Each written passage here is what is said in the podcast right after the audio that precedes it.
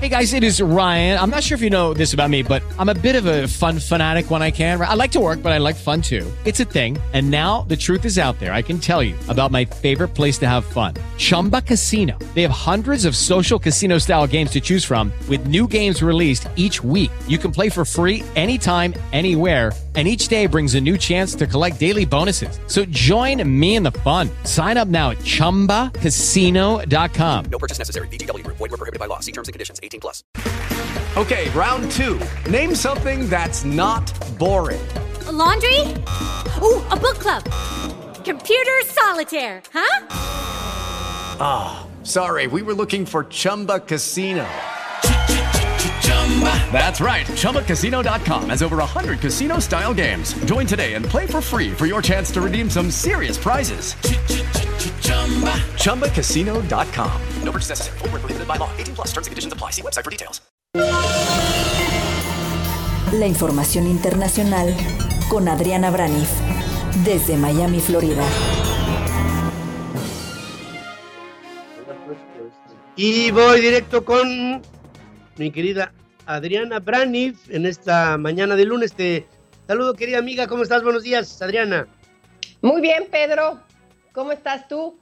Muchos aquí en la Unión Americana están con tortícolis porque estaban buscando globos espía chino en el cielo. Así, ¿verdad? O, caídas de globo así, viniendo desde la, la estratosfera. sí, es que ya cayó. Mira, que pongan el, el video y explicamos toda esta historia de que el, ya derribaron al globo, por ahí tenemos el, el video, si nos lo corren. Este, así es como lo derribaron ya el fin de semana.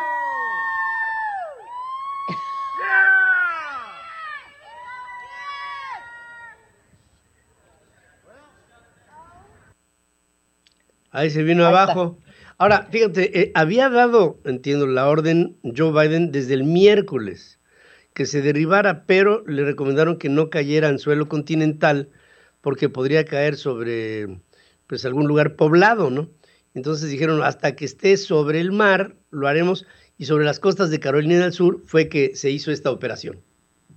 Así mero fue Pedro, y, pero es que esta historia del globo es como, como el escándalo de los, el escándalo de los top secret papers, o sea, igualito, porque nada más para, acordar cómo fue esto de los eh, papeles ultrasecretos que se encontraron en la casa de Donald Trump. Y entonces los demócratas criticaron y son que le encuentran a Joe Biden en su casa papeles ultrasecretos. Entonces los republicanos criticaron a Joe Biden y entonces le encontraron a Mike Pence, el republicano también. O sea que están por todos lados y los globos también están por todos lados. Este que estábamos viendo que derribaron, pues es el que estaba volando o cuando nos enteramos arriba de Montana eh, que es un lugar donde hay misiles transatlánticos, y entonces lo derriba este F-22 el sábado. Pero las críticas que le dieron a, Donald, a Joe Biden es que se tardó mucho en derribarlo. Bien, tú dijiste que él lo supo desde tiempo antes, pero pues tomó la decisión para que no cayeran estos pedazos ahí entre la gente. Pero la crítica de todo el fin de semana fue así, ¿no? Se tardó mucho en derribarlo. Si Donald Trump fuera presidente, no habría globos espías en territorio norteamericano, bla, bla, bla. Y entonces estaba esta crítica, así como los Secret Papers, y nos enteramos que también en la época de Donald Trump hubo tres, tres globos que también sobrevolaron por el territorio norteamericano, y no solamente ahí, sino también en Colombia, en todos lados. Un comunicado ahí de, de, este, de Colombia justamente, que lo ponemos mientras lo explicamos, dice que el día 3 de febrero el sistema de defensa aérea también encontró o vio un objeto que ingresó al espacio aéreo colombiano y después abandonó el territorio. Así es que están por todos lados. ¿Qué dice China? China dice que este es un globo civil, que ni siquiera es militar y que es para investigar el clima y que supuestamente se salió de ruta, se lo llevó el aire, ahora sí que se lo llevó al aire, pero nadie les cree. Y Xi Jinping está furioso de que hayan derribado este globo. Eh, The Economist pues ya decía que es mucho más grande. Mm. Ay, obviamente se me congeló la, la señal, pero eh, estamos hablando de un globo aerostático que mide aproximadamente de diámetro. Pongan ustedes tres, eh, tres eh, autobuses, así uno, dos, tres, es lo que mide de diámetro el, el globo como tal. Ahora, eh, van a buscar la, la, Guardia Costera de los Estados Unidos el, la caja que traía el globo y, y, supuestamente hicieron el cálculo para irla rastreando y ver en dónde caía. Y en el momento en que esto fuera localizado, pues habría la oportunidad para bueno, tratar de encontrar el contenido de la misma. Esto regreso, eh, regreso contigo, Adriana. quién sabe qué pasa ahí con la tecnología, pero te decía que China dice que es un globo meteorológico, pero que nadie les cree. Nadie les cree porque, pues, supuestamente, pues, ya sabes, no, no son muy creíbles los chinos. Pero ¿por qué tenemos que tomar esto con seriedad, Pedro? Porque la relación entre China y Estados Unidos es más tensa cada vez. ¿Y qué nos dice la historia? La historia nos dice que eventos como este, pequeños, quizá malos entendidos, nos pueden llevar a desastres como una guerra. Y mira, te voy a poner un postulado a ver qué tal te parece, que dice así, esta historia del globo espía chino es lo que fue la crisis de los misiles con Rusia y puede ser un punto de inflexión hacia una nueva guerra fría o no. Y vamos a, pues, explicar este argumento.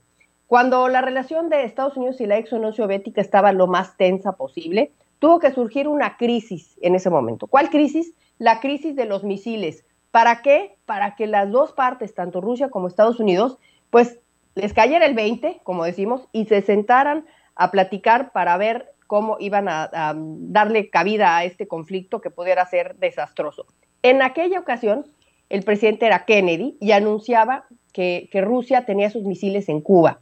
Y casi acabamos en una tercera guerra mundial. ¿Y qué pasó? Que tanto Kennedy como Nikita Khrushchev, pues le bajaron dos rayitas. Ahora, en esta ocasión, con el globo, estamos en la misma situación. Y entonces esperemos que Xi Jinping Biden se den cuenta y le bajen dos rayitas. Y esto pudiera ser un punto de inflexión para, pues, no caer en un, en un tema de un peligro nuclear como el que posiblemente podríamos estar.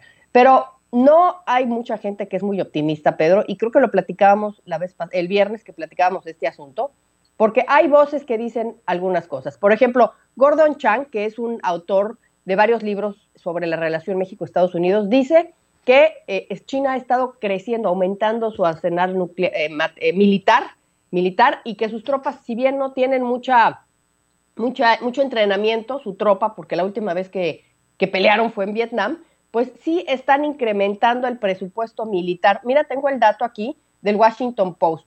Pasaron en el 2014 de 114 mil millones para milicia en China a, eh, a este 230 mil millones en el 2022. Esto de todas maneras es poco si lo comparamos con Estados Unidos, que este año fiscal pues desde, le puso 816 mil millones a la, a la milicia.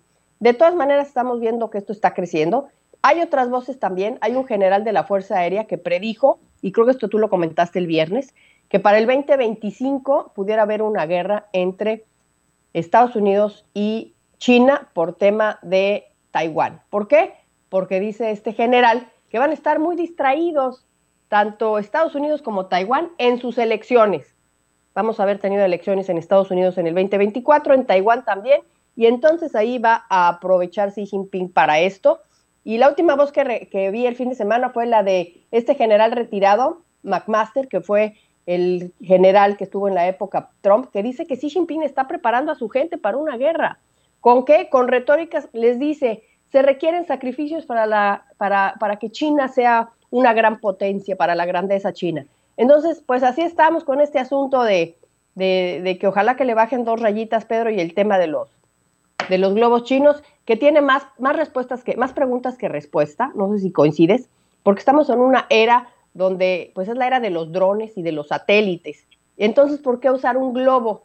Traté de investigar el fin de semana y encontré que hay un investigador de la Universidad de Cornwall que te da datos sobre esto, porque son más baratos para empezar. Entonces empieza a hacer sentido. Son más baratos que los satélites en los espacios, dan mejores imágenes por la cercanía con la, con la superficie terrestre, pueden lanzar drones ellos mismos, pueden detectar misiles y además, si son derribados como lo vimos en estas imágenes por Estados Unidos, pues no es tan grave el asunto, tan escandaloso como si derribaran, por ejemplo, un satélite de otro país, Pedro. Pues sí, eh, es em, algo que estamos viviendo. Yo, francamente, junto contigo, junto con Pedro, que estuvimos platicando esto, con Gloria Menes también que lo hicimos, estábamos pensando o calculando que iba a haber una reacción mucho más fuerte de parte de China o incluso que podría haber habido algún tipo de comentario sobre el derribo del gobierno eh, encabezado por Vladimir Putin. Hasta este momento ha habido una especie de silencio después que el gobierno chino dijera una cita de Xi Jinping, nos reservamos el derecho a responder a una acción eh, que no se puede entender del gobierno de los Estados Unidos. Eso fue lo más fuerte y de eso a la fecha no ha habido más que silencio. Ojalá y ahí se quede la cosa, pero por lo pronto eh, hubo tensión el pasado sábado. Bueno, lo fuerte que puede ser es la cancelación de Anthony Blinken al viaje que hoy debería de haber estado en Beijing y no está, y que uno de los temas que iba a tratar Anthony Blinken es justamente esta noticia que daba hace dos días el Washington Post, que era que China estaba dando tecnología militar a Ucrania, digo, perdón, a Rusia para la guerra con Ucrania, y este era un tema importante que iba a tratar Anthony Blinken y que ya no se va a tratar por ese tema. Y esto me parece gravísimo, Pedro. Eso es muy grave. Por supuesto que si esa cancelación, eh, las cosas se quedan en una inconexión y en la diplomacia no hay nada peor que el silencio. Gracias como siempre, querida Adriana, y estaremos en comunicación en esta semana y cualquier cosa, aquí la estaremos viendo. Tú, en tu punto de vista, a las 5 de la tarde hablarás del tema. Claro que sí, Pedro. Nada más te actualizo el tema, el número de muertos en el, en el, em, en el terremoto este terrible de Turquía y Siria.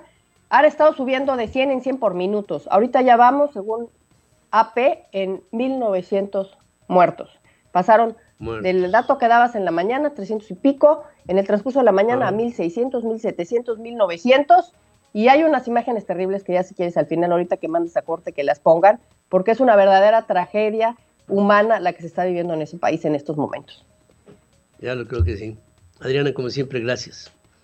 Y esto nos recuerda aquel sismo de 1981, que fue equivalente a ese 8.1 en la escala de magnitud de Richter, que se acaba de dar en una zona cercana a, bueno, en Turquía, Beirut, por ejemplo, toda la zona del Líbano, Jordania, todo ese esquema del Medio Oriente, esa es la parte en donde se pega este, en donde pega este sismo, que por cierto no había un precedente así, por lo menos no registrable en las últimas décadas.